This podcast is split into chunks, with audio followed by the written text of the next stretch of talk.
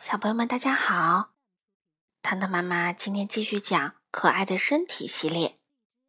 今天读最后一本书《雪叶兄弟好样的》。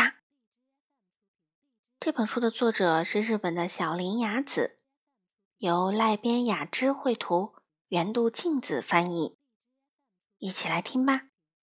人体内流动着血液，我们是血液中的红色颗粒，叫红血球。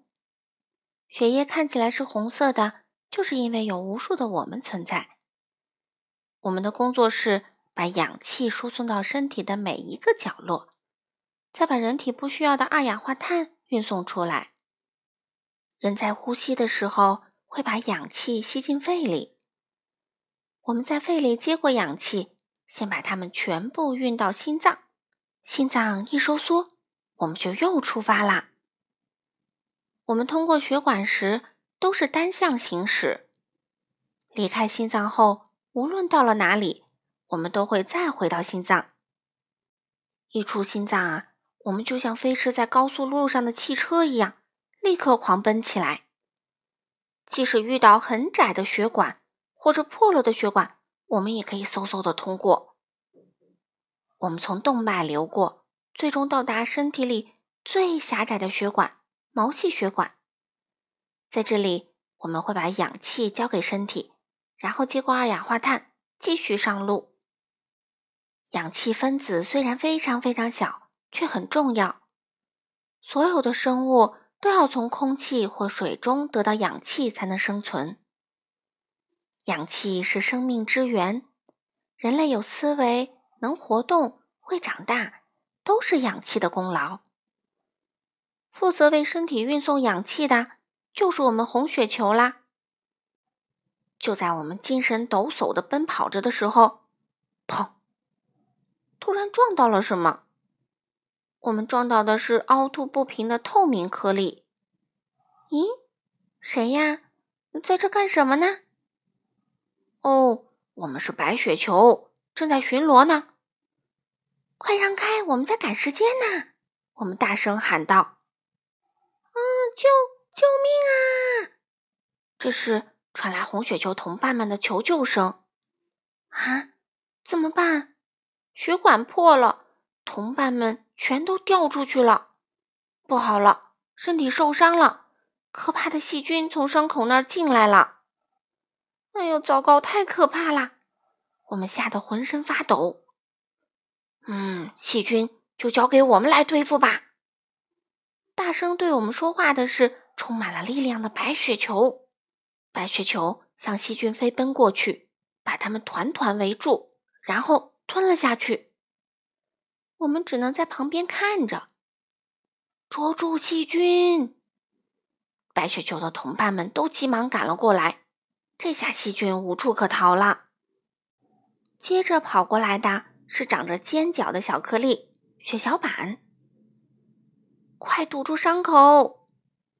血小板们向破了的血管壁紧靠过去，但是伤口太大了，一时堵不上。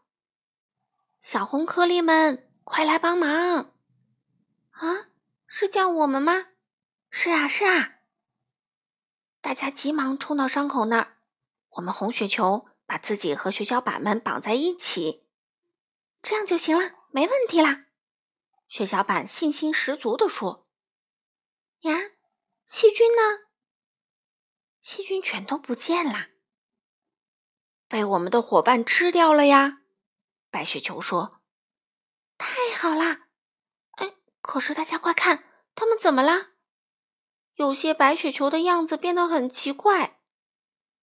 嗯，他们和细菌大战一场之后牺牲了。”其他白雪球回答道：“如果大家都死了，那可怎么办呀？”我们开始担心起来。没关系，还会有新的伙伴们诞生的。哦，从哪儿啊？从骨头里呀！血液中的颗粒都是从骨头里产生的。白雪球接着说：“先是产生最原始的颗粒，这些颗粒再变成红血球或者血小板。”当然，还有我们这样的白雪球。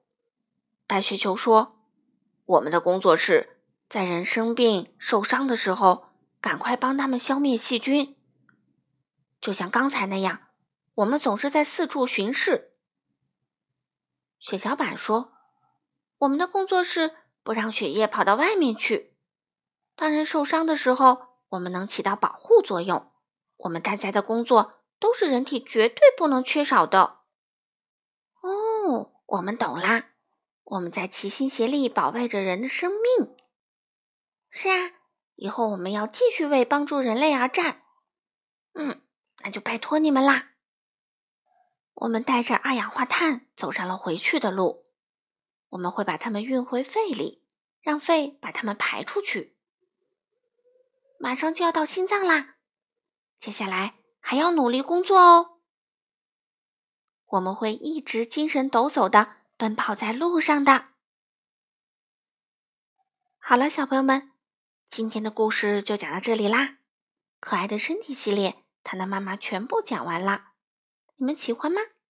是不是对身体有了新的认识呢？那我们下次再见吧。